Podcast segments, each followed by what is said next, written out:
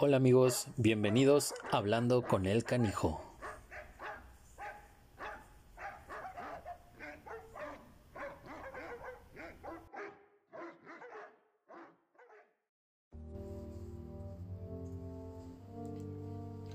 Hola amigos, ¿cómo están? Eh, pues bienvenidos, bienvenidos al, al episodio 2. El tema es fin de la cuarentena. Seguimos aprendiendo, eh, seguimos platicando, seguimos teniendo ese vínculo entre sus canijos, entre ustedes como dueños y, yo y eso me mantiene ilusionado y me mantiene con ganas de, seguir adelante y sobre todo por este tema, ¿no? Eh, si bien sabemos que no es un hecho el fin de la cuarentena, pues sí sabemos que está muy cerca y hay que entender y hay que empezar a manejarlo de una manera que pueda ser un poquito más llevadero y más fácil para nuestros canijos. Entonces, pues vamos a, vamos a empezar eh, entendiendo que, nosotros tenemos una misión con cada uno de nuestros perritos. Eh, realmente él fue criado para, pues me gusta pensarlo que fue criado como para, más allá como de esas eh, funciones o técnicas, siendo o no de raza, pues fue criado para darnos amor, darnos felicidad, darnos compañía y pues demostrarnos yo, yo siempre pienso que los perritos tienen como la misión de, demostrarnos que son el mejor perrito del mundo y pues lo van a terminar siendo porque por algo están con nosotros. Entonces eh, esa, esa parte es como la más, la más admirable y la más bonita de, pues de todos los que disfrutamos de su compañía. Hay que dejar ser a cada perro como es, eh, sin que sobrepase el límite o los límites que nosotros lleguemos a poner en casa. Hay que dejarlos ser independientes, hay que dejarlos que tengan sus espacios. Yo recomiendo mucho que sean espacios que ellos mismos escojan siempre y cuando se puedan, porque pues son espacios que en los que ellos 100% se van a sentir tranquilos, relajados y pues muy a gusto. Entonces va a ser va a ser muchísimo más fácil poder entender el lenguaje de los perritos, como lo que hablábamos el tema, el tema o el episodio anterior, y no los espacios que nosotros lleguemos a imponer. Eh, esos, esos temas creo que van a ser muchísimo más llevaderos, porque pues, ¿quién no ha conocido al famoso perro fantasma o al perro de sombra? Que estoy seguro que en esta cuarentena todos en algún momento, si no es que en toda la, etapa de la cuarentena lo hemos tenido, que es el perrito que nos sigue a todos lados, que no nos deja respirar, que, quiere siempre estar ahí y no nos quiere perder de vista, pero ni un segundo. Es el famoso perrito fantasma. Es, tierno, a veces nos, nos da risa y no, no dejamos serlo, pero ahí es donde va a empezar a, a surgir este tema de, cómo vamos a cambiar eso ahora que ya no estemos en casa, que tengamos que cambiar nuestras rutinas y pues en automático y forzadamente tenga que cambiar la de ellos. Porque pues de alguna manera nosotros lo estamos entendiendo, lo estamos asimilando, pero ellos no, ellos solamente entienden que ahorita estás con ellos, ellos están contigo y eso es lo que les importa. Eh, este es ya como la, el, el tema que hay que empezar a manejar y pues hay que irlo haciendo de manera muy pausada, de una manera muy calmada, para que el perro lo empiece a entender sin ser como tan invasivo. Es muy, es muy fácil si nosotros entendemos los patrones que empiezan a seguir desde lo más sencillo, desde cómo comen, desde cómo duermen, desde cómo quieren jugar, desde cómo quieren llamar la atención, eh, cómo respetar los, los espacios y respetar los espacios me refiero a, de los dos lados, tanto el espacio de, nosotros como personas que podamos llegar a trabajar, que llegamos a descansar, tanto el espacio que tengan ellos como perritos. No sé, por ejemplo, posiblemente ustedes están trabajando, están teniendo un home office, están teniendo eh, una conferencia muy importante que están dando, un curso que están dando muy importante y en ese momento el perrito está tan acostumbrado a estar con ustedes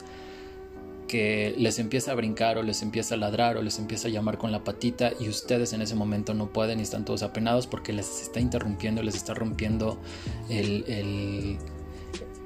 ese lapso de, trabajo que están teniendo.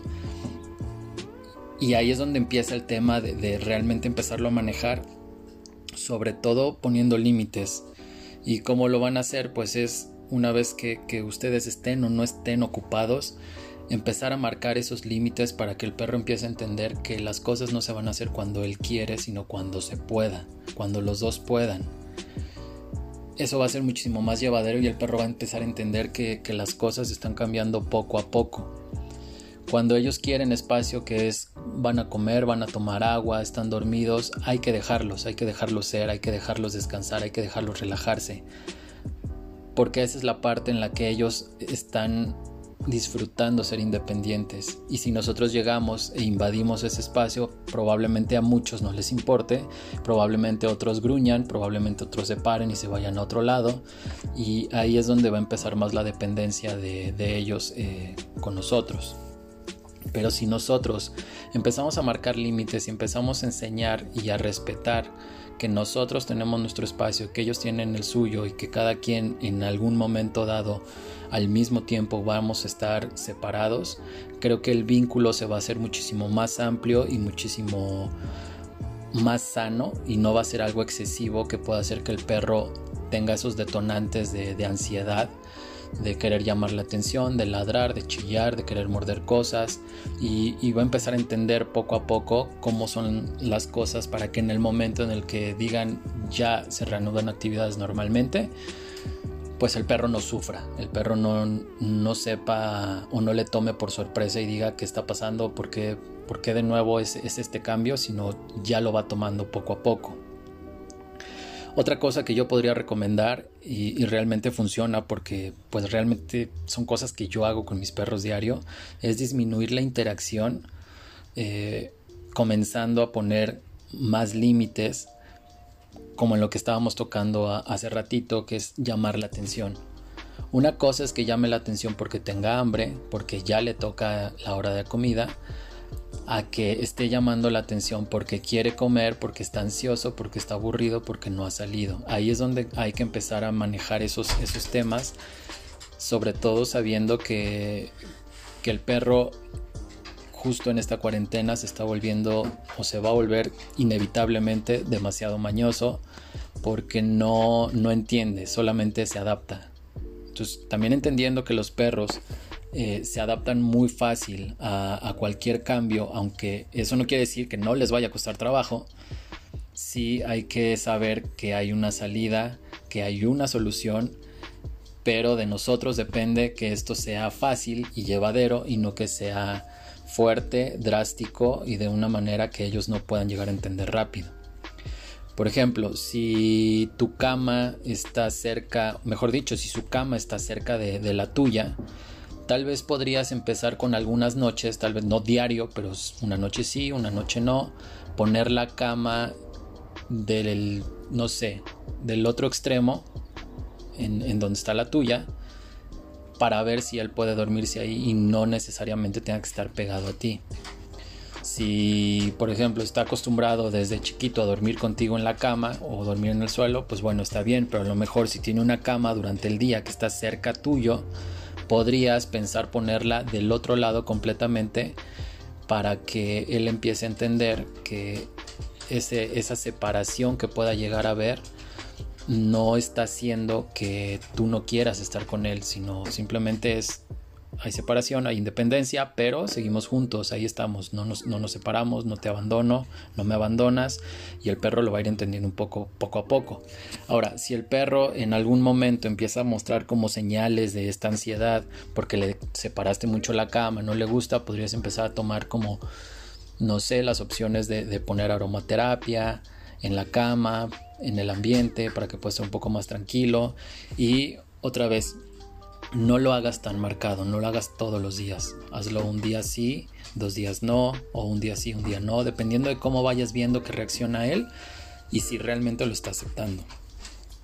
Es más fácil enseñarle con actitudes que con palabras. Es muchísimo más fácil y más llevadero para que él lo entienda que si realmente estás diciéndole, a ver, te voy a poner la cama acá porque esto ya está cambiando, porque, o sea, no, realmente sí entiende algunas palabras, pero no te va a entender, no te va a entender todo. Acuérdense que hablamos en el episodio anterior que ellos entienden más por, por tonos, el tono de voz, que, porque realmente entiendan todo lo que estamos diciendo. Si entienden algunas cosas, pero no es completamente el dialecto, si no, ya estarían hablando con nosotros. Entonces, si, si prueban con esas cositas, podría, creo que les podría ayudar muchísimo más para, para, que ellos empiecen a entender y no les empiece a dar ese pánico o ese miedo de, de, que ustedes, si el día de mañana tienen que salir, empiecen a chillar y a ladrar y a morder y a hacerse del baño en todos lados. Y si viven, por ejemplo, en un departamento, puede ser molesto para los vecinos y se empiecen a quejar. También hay que ser como un ambiente sano en, en todos los aspectos. Otra cosa que, podría ser, que yo pues lo hice inconscientemente, no es algo que yo hubiera planeado para nada, pero realmente ha funcionado, es que eh, empiecen a crear rutinas. Yo realmente la rutina que yo creé pues fue porque pues yo empecé a trabajar, eh, todavía si bien no reanudo actividades normal, sí las estoy reanudando de a poco, sobre todo por este tema que ahorita estamos en, un tema delicado, pero yo soy mucho de, cuando reanudo algún tipo de actividad eh, o tengo que salir, no hablo con ellos. Yo no soy de decirles ahorita vengo, no me tardo, ustedes no van, acuérdense que se tienen que portar bien y todo. De vez en cuando lo hago, sí, pero no lo hago cada vez que me voy. Ellos entienden que si yo de repente me estoy bañando, me estoy vistiendo, agarro mis dos celulares, agarro, no sé, mi café, agarro mi agua y me bajo, es porque voy a estar un buen rato allá abajo porque tengo que trabajar. Entonces eh, es muchísimo más fácil para ellos porque no entran en ansiedad. Porque ellos saben que cuando pasa todo eso yo me voy pero yo regreso. Aunque ellos me huelen que estoy en la casa, pero si en algún momento dado yo tuviera que salir, no entran en esa ansiedad porque ya en automático entendieron que hay una rutina, que hay un proceso y que no todo se trata de estar con ellos. Mi diálogo con ellos es muy de vez en cuando. Sí, obviamente sí hablo con ellos porque son mis perros, son, son mis, mis hijos. Pero no es un diálogo como para hacerles entender, sino es un diálogo de, de palabras cortas, de frases, como quién es la niña más guapa, de si sabes que te amo, si sabes que te quiero y ya. No, no platico mucho con ellos y no los trato mucho como si fueran humanos porque ese tema hace que de alguna manera la ansiedad pueda llegar a, manejarnos o pueda llegar a voltearse de una manera como muy detonante en el sentido de va a ser incontrolable cuando realmente tengamos que salir de casa o los tengamos que dejar solos porque pues ellos van a exigir. Una cosa es que quieran llamar la atención, pero ya cuando la exigen ya es un tema muchísimo más difícil de controlar y vas, ya no va a ser un ambiente sano, ya va a ser un ambiente eh, como muy viciado y un ambiente muy pesado. Entonces, si ustedes crean una rutina sencilla, no sé, que se metan a bañar temprano, que tomen sus cosas y salgan eh, a caminar un rato, obviamente, ojo, eh, no, no salir a caminar normal o sea, si, ustedes van a salir, por ejemplo, tienen un departamento, a lo mejor pueden salir y quedarse un rato en su carro, pero hacer como la, la, la imitación de que van a salir de casa, eh, yo recomendaría que no hablen con ellos, de decirles ahorita vengo, no me tardo, ya va a empezar esto, o sea, no, simplemente agarren sus cosas como lo hacen normalmente en un día en el que van a trabajar y se quedan en su, en su carro. Eh, esos temas los van a empezar a asimilar ellos, se van a empezar a adaptar. Si ven que es muy tedioso, si ven que es muy estresante para ellos, posiblemente puedan recurrir otra vez al tema de la aromaterapia.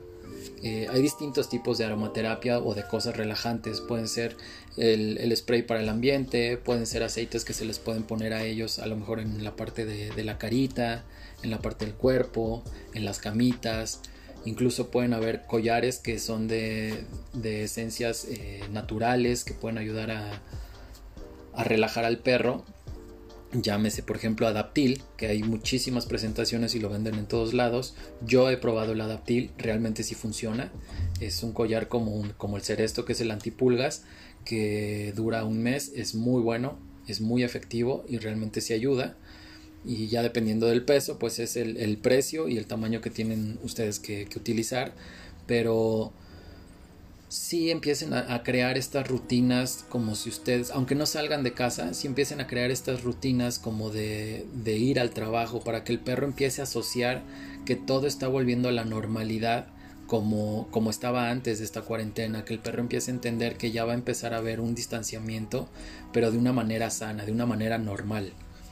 Eh, para ustedes va a ser muchísimo más fácil y más llevadero, pero yo sí les recalcaría y sí les recomendaría demasiado que no tengan tanto diálogo con él, no los volteen a ver mucho a los ojos, ni cuando hagan la imitación de salir, ni cuando lleguen. Porque esos, esos van a ser los, los detonantes o las claves para que el perro pueda llegar a entender que las cosas van a llegar a, a un tema o a un nivel distinto.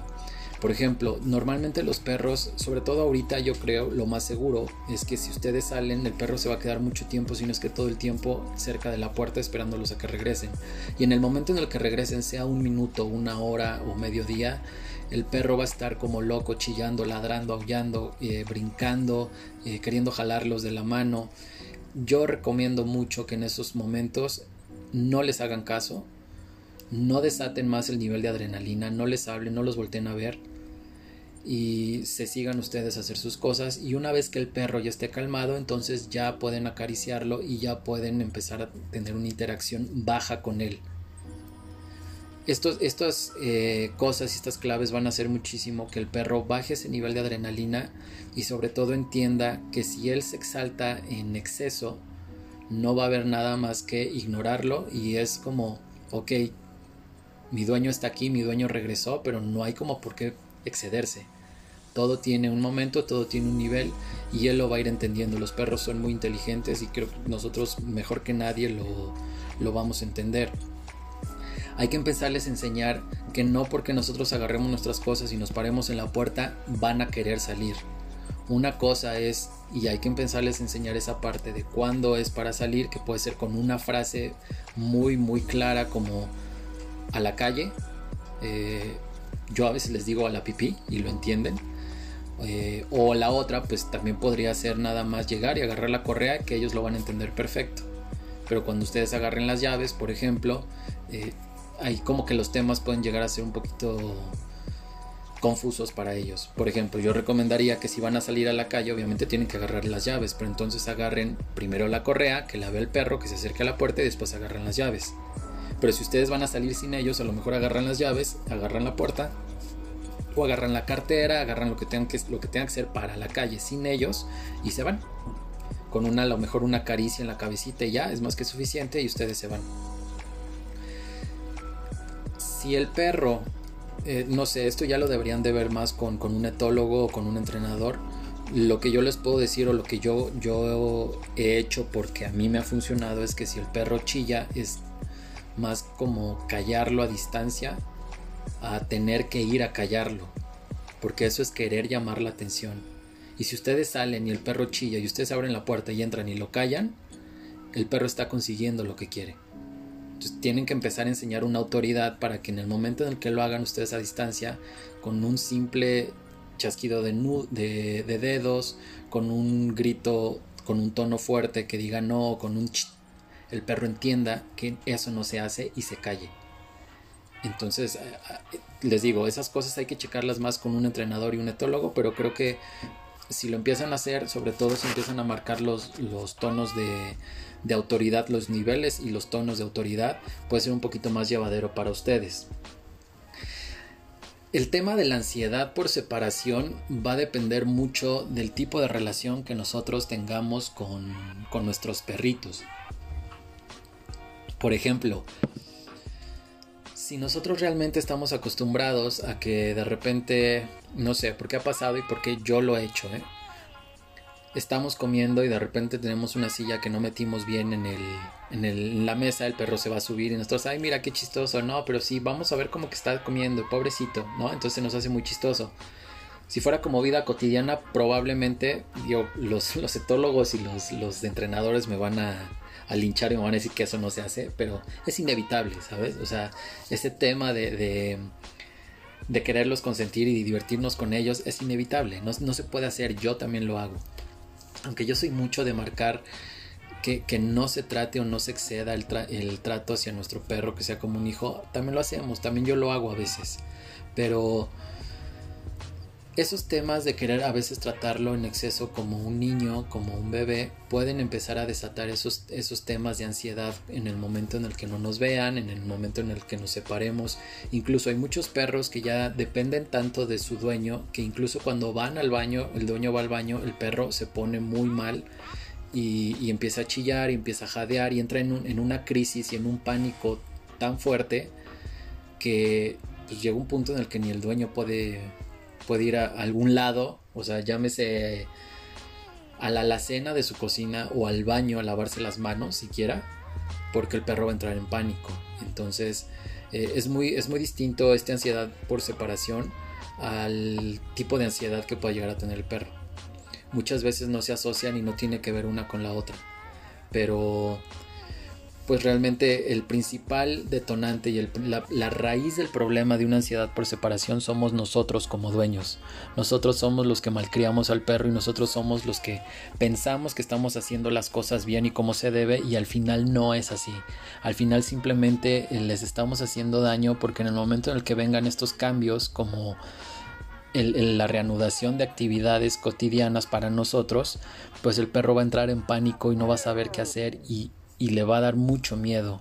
¿Y cómo va a resolver ese miedo? Pues se va a hacer pipí, va a empezar a morder cosas, va a empezar a, deshacer todo, a ensuciar todo, a morder, a ladrar, a chillar. Y eso va a empezar a ser otra vez un ambiente muy pesado, muy tenso, muy nervioso. Y sobre todo para un perro, para un animal que realmente maneja en su mayor parte energías y vibras, va a ser muy difícil controlarlo. Y no crean que si ustedes en ese momento le ponen el adaptil y no, no lo corrigen, va a ser muchísimo más fácil. Sí va a influir y sí va a ayudar un poco, pero es muchísimo mejor si, si ustedes empiezan a marcar ciertos límites a algunas cosas para que el perro pueda, pueda adaptarse sin ningún problema, porque nosotros lo estamos ayudando. O sea, sí hemos hecho a lo mejor algunas cosas mal, si los hemos criado mal en el sentido de apapacharlos, cargarlos y ese tipo de cosas, pero también podemos ayudarlos. Ningún problema eh, es tan difícil o tan complejo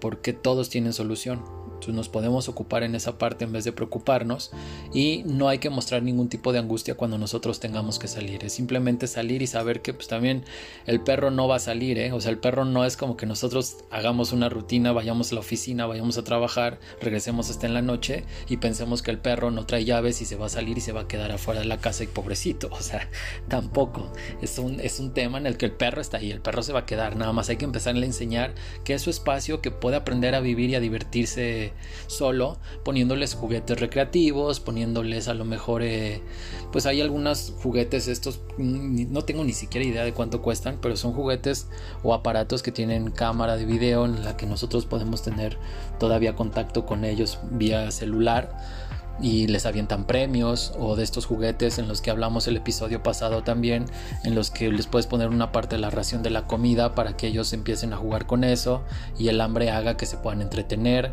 Eh, si van a poner premios o algún tipo de, de, de esas cosas que se puedan comer, yo siempre recomiendo que sean nutritivas y que sean naturales. Hay muchas cosas y muchas marcas que están saliendo ahora que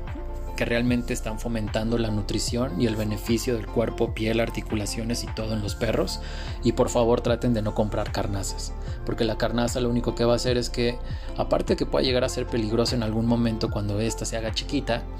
eh, pues no es nada benéfico para el perro en ningún tipo. O sea, no hay manera de verlo de ningún punto de vista que pueda ser benéfico.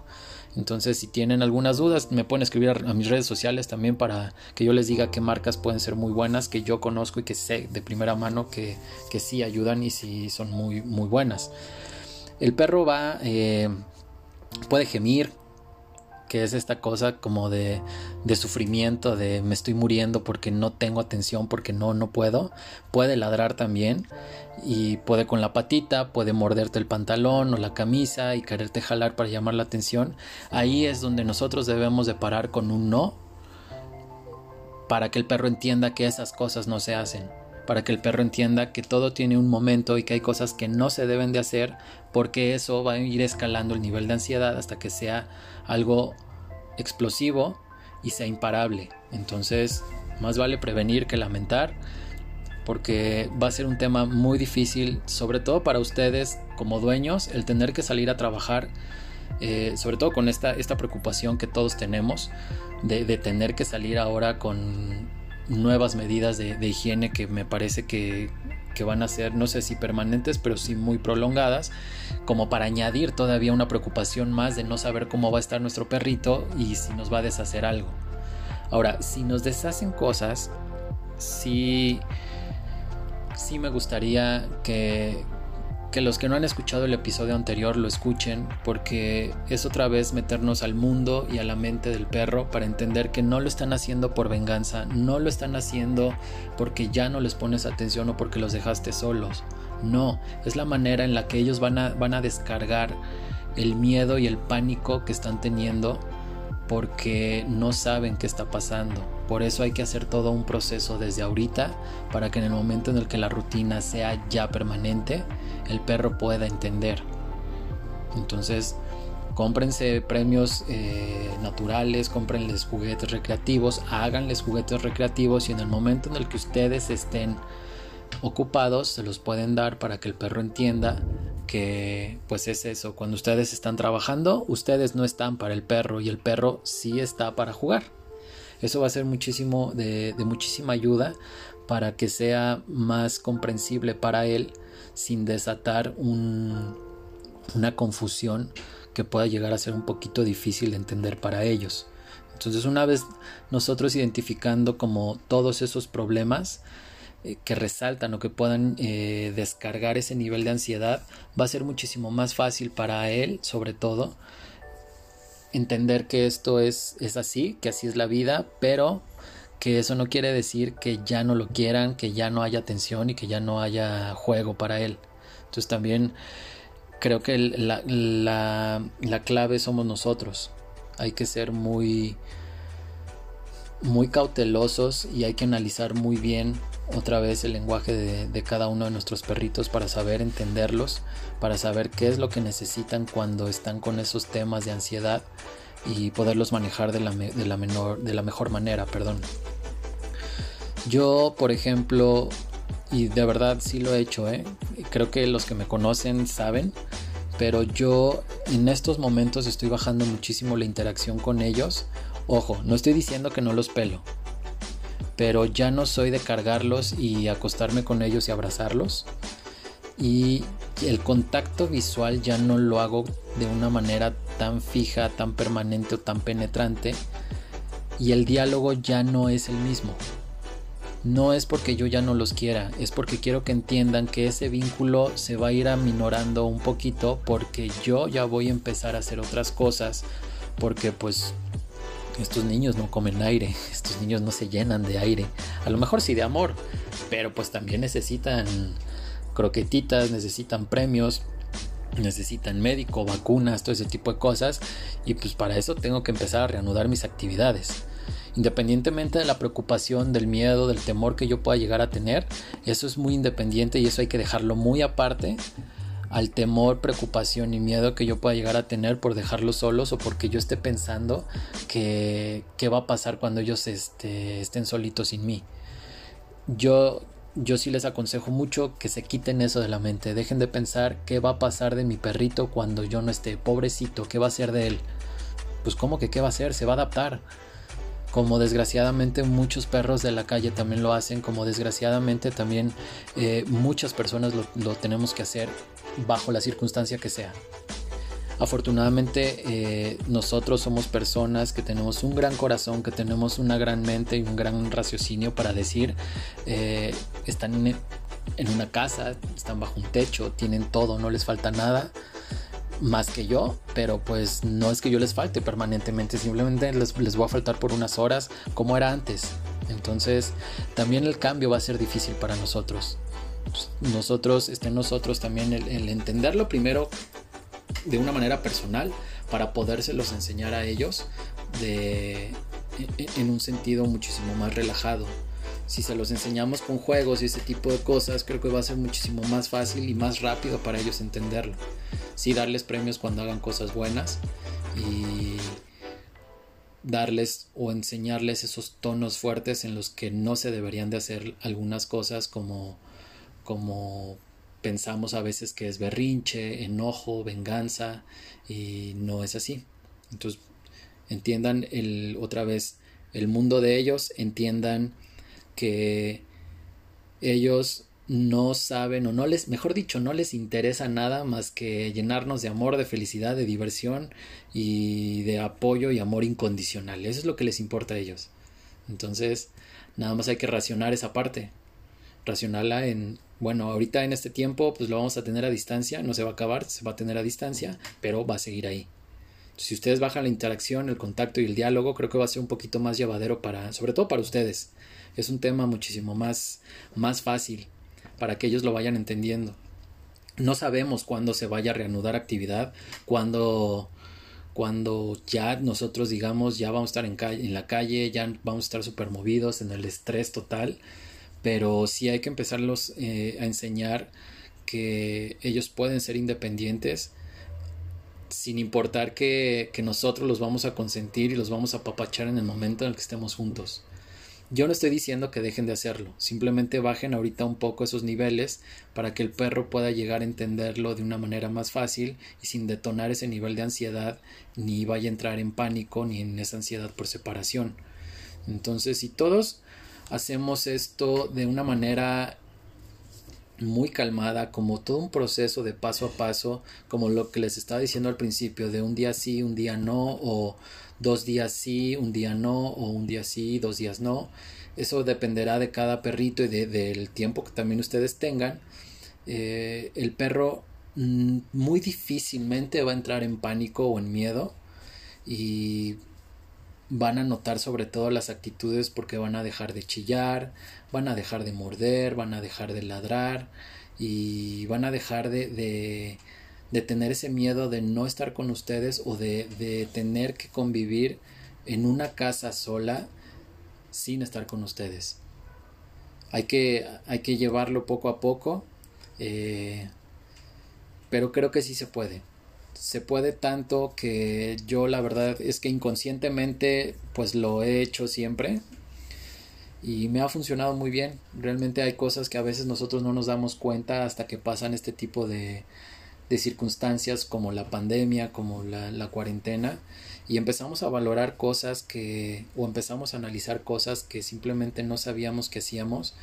Y realmente yo me di cuenta de esto porque ustedes querían que yo tocara este tema, pero era algo que yo estaba haciendo inconscientemente. Ahorita tengo a mis dos perros aquí acostados en la cama y está bien, yo no tengo ningún tema, por mí mejor.